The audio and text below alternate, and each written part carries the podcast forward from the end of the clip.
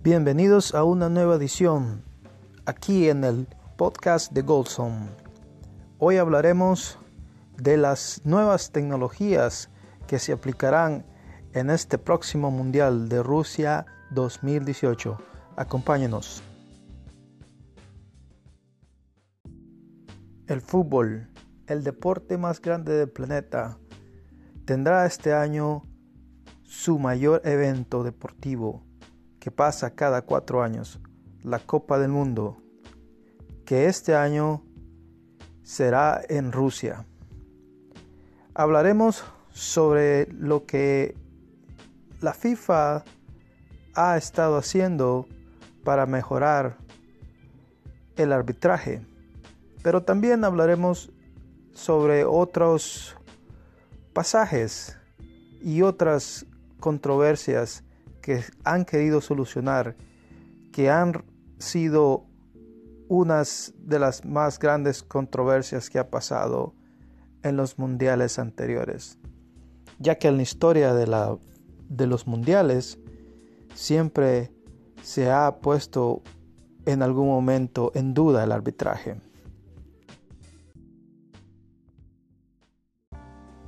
En este segmento hablaremos del sistema de video conocido como VAR. Este sistema ayuda a los árbitros a verificar jugadas controversiales y también para atender a llamadas de algunos jugadores de jugadas que tal vez el árbitro no haya podido ver. El sistema VAR no es una novedad en el fútbol, pero será la primera vez que se ocupa en un mundial, ya que en algunas ligas como la italiana se está ocupando este sistema y muy pronto se ocupará en la UEFA. Pero ¿por qué la FIFA ha decidido hacerlo hasta, podríamos decir, esta nueva Copa del Mundo? Ya que hace muchos años atrás lo hubiera podido implementar. La controversia quedará en la historia de estos mundiales. Podríamos citar el Mundial de 1986 en México con la mano de Maradona o también en el Mundial de Francia 98 cuando España quedó eliminada por un balón que no salió de la línea. Esto pues ha causado muchos problemas para estos equipos que pudieron haber llegado más lejos si el árbitro hubiera tenido un monitor a la mano para verificar las jugadas. Y eso podría ser una de las controversias más grandes de la FIFA, que a pesar de que tienen todo el dinero y el alcance económico para hacer todo esto que pase, no lo había implementado ya que otras competencias de gran nivel como los Juegos Olímpicos ya lo han tenido desde hace mucho tiempo. Así que la FIFA, ya sea por algunas razones políticas o económicas o simplemente porque una mala, han tenido una mala gestión, no lo habían implementado. Pero eso Esperemos que quede en el pasado y que este nuevo sistema realmente ayude a ser más justos durante los partidos de fútbol.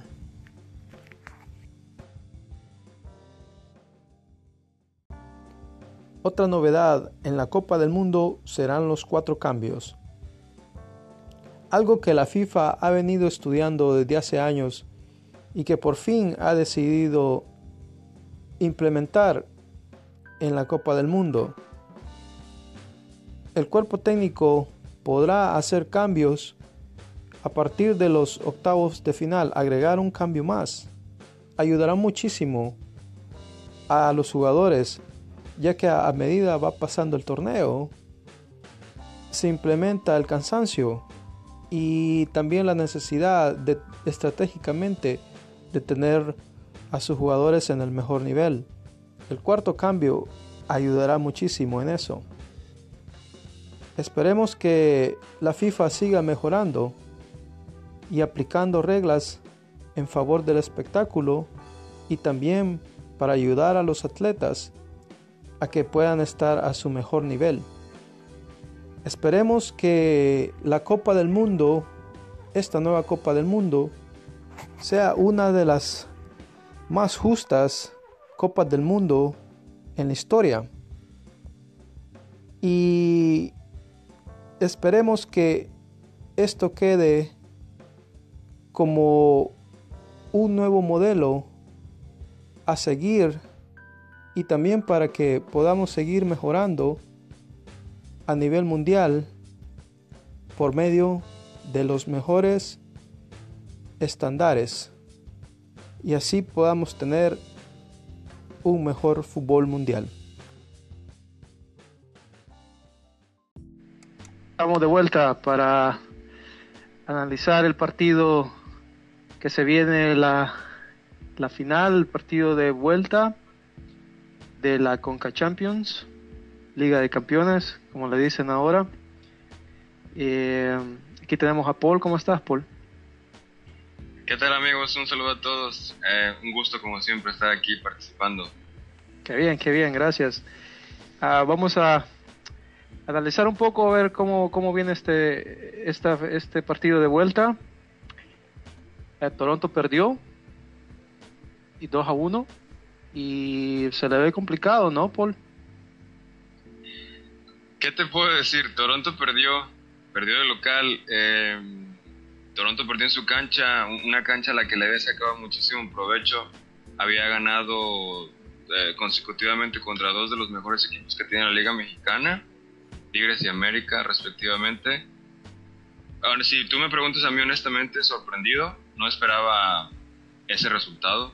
Esperaba que Chivas ah, se trajera eh, tal vez un empate, pero 100% objetivos, considero que el, el, Club Toronto es un club superior a, Chivas, al menos en, el, en, lo que se había visto en los juegos previos. Sí, sí, no, y, en realidad Toronto no ha sido un mal equipo, ah, lo han considerado México como el, el destructor de los grandes equipos y sorprende que haya perdido.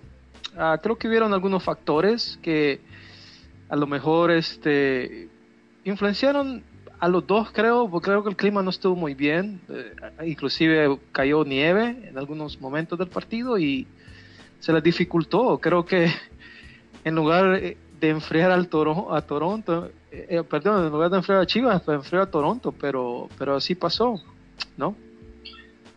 Yo creo que, que eso que mencionas del terreno de juego, Toronto le había sacado muy buen provecho, porque por lo que yo he visto de Toronto, es que basa su juego más en, en, el contragolpe. Tiene demasiada velocidad arriba con Jovinko y tiene un, un, killer del área, como se le puede decir, en Josie Altidor. Y había sacado provecho en el sentido de que Tigres y América son equipos de la Liga Mexicana que, eh, priorizan el, tener el balón, el, tocarlo. Y en un juego, con todo respeto, tan, en un terreno tan malo, creo que Toronto le había sacado provecho a esa inhabilidad de los equipos mexicanos de tocar el balón debido a las, a las condiciones del terreno de juego. Sí, bueno, ahorita voy a mencionar unas cosas que tal vez lo podemos decir al final, solo para seguir adelante, pero para mí eso fue un marcador engañoso. Y después podemos hablar de eso. Ah, pero si quieres entramos un poco más en el tema de, las alineaciones. Este, ¿Quiénes creen que llegarán con, Chivas? ¿Se repetirá o qué? Bueno, uh, Chivas para empezar recordemos que no jugaron, no jugó Cota, el partido pasado jugó el portero suplente Jiménez y tampoco jugó Jair Pereira porque por motivos de, de, amonestaciones, de, sanciones. Pero yo creo que en este, en este partido de vuelta van a jugar ellos. Eh, estoy 100% seguro de que van a jugar ellos. Y de ahí pues no hay mucho que moverle a Chivas. La realidad es que Chivas no tiene, no tiene tampoco demasiado plantel que, que tú puedas decir abarrotar jugadores. Eh, Chivas lo que puso en la cancha era lo mejor que podía poner contando con esas sanciones que, tenía, pero en la vuelta van a jugar los que jugaron más esos dos cambios que yo te digo. Sí, creo que Toronto no tendrá cambios tampoco. No creo tampoco tiene un gran plantel, o sea, no, no tiene de dónde. Yo creo que los que los que puso, al menos que haya algún cambio técnico, tal vez una decisión técnica, pero no creo. Este, creo que va a comenzar con los mismos también. Este, creo que va, va, va a jugar con, con, con, Osorio, Delgado, Altidor, Bradley. Sí, los mismos, ¿no? Creo que haya mucho cambio. Este partido, lo único que va a cambiar es que van a ir a, otro, a jugar a, a México, pero de ahí los, los dos equipos llegan iguales casi. Sí, los dos equipos llegan iguales y nada más a, estaría por destacar que pues las condiciones del terreno van a ser mucho mejores. Creo que a Chivas se le va a, facilitar más tocar la pelota en un, en un campo de juego mm, que lo va a permitir más, va a permitir más la circulación del balón y en ese sentido creo que le va a favorecer a la dinámica de Chivas, porque hay que recordar que Chivas tiene un equipo que es bastante joven y es bastante dinámico.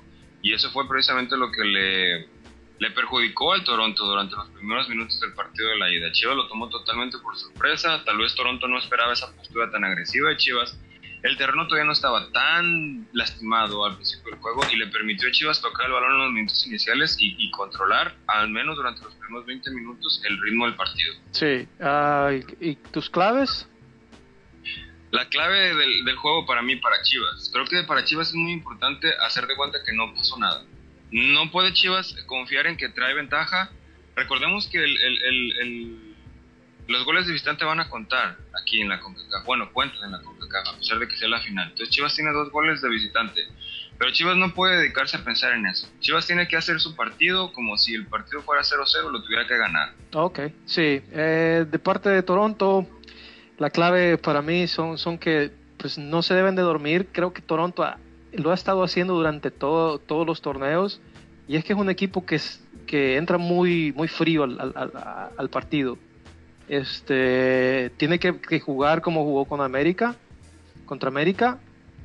Eh, tiene que jugar más agresivo, tratar de anotar primero y, no dejarse a influenciar mucho por, estar de visitante. Creo que eh, Toronto puede, superar eso. No, no lo vi tan mal cuando jugó con América, cuando llegó a jugar a México. Así que este, esa es una de las claves. Jovinko tiene que estar un poco mejor este, alineado con Altidor. Creo que ahí hay, ahí hay unos pasajes un poco que no se, no se conectan mucho y creo que eso los, los, no les está ayudando. Creo que hay, hay falta de conexión y además el, el, el, medio campo de, de, de Toronto es eh, es muy, muy vago. Creo que a veces no, no, no se encuentra, no hay conexión, no, no, no recuperan a tiempo o, no la distribuyen a tiempo. Así que tienen que, mejorar en eso, en el, en el tiempo. Tienen que, que, es clave para, para Toronto y, y, anotar, anotar rápido y, y, mantener el marcador hasta el final. Eh, pues allí digo de que, de que esas son mis claves. sí, ah, yo nada más quería agregar una cosa. Lo que tú bien mencionas, creo que para mí podría, si Chivas lo sabe administrar bien, podría representar una ventaja para Chivas. Hay que tener en cuenta que Toronto vino a jugar a México o fue a jugar a México con la desesperación del rival.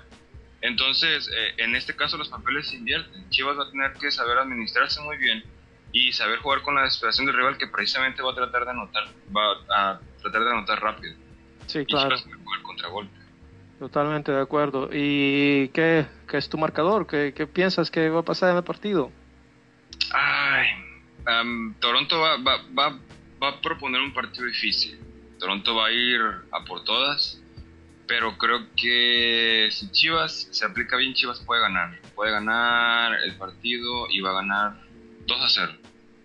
Qué bien. Ah, yo tengo, y voy a, voy a decir lo que dije al principio, porque creo que fue un marcador engañoso fue porque el primer lugar Toronto lo agarró de sorpresa. Ese, ese gol fue fuera de libreto, en primer lugar.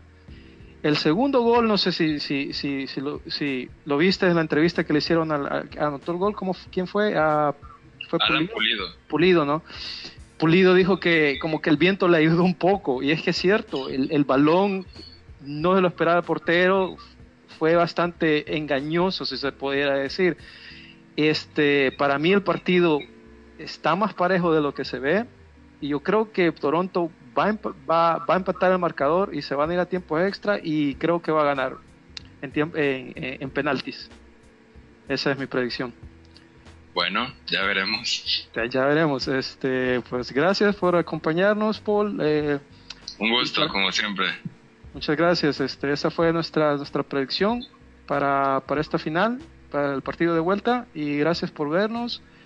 Ah, no se olviden suscribirse y nos vemos en la próxima.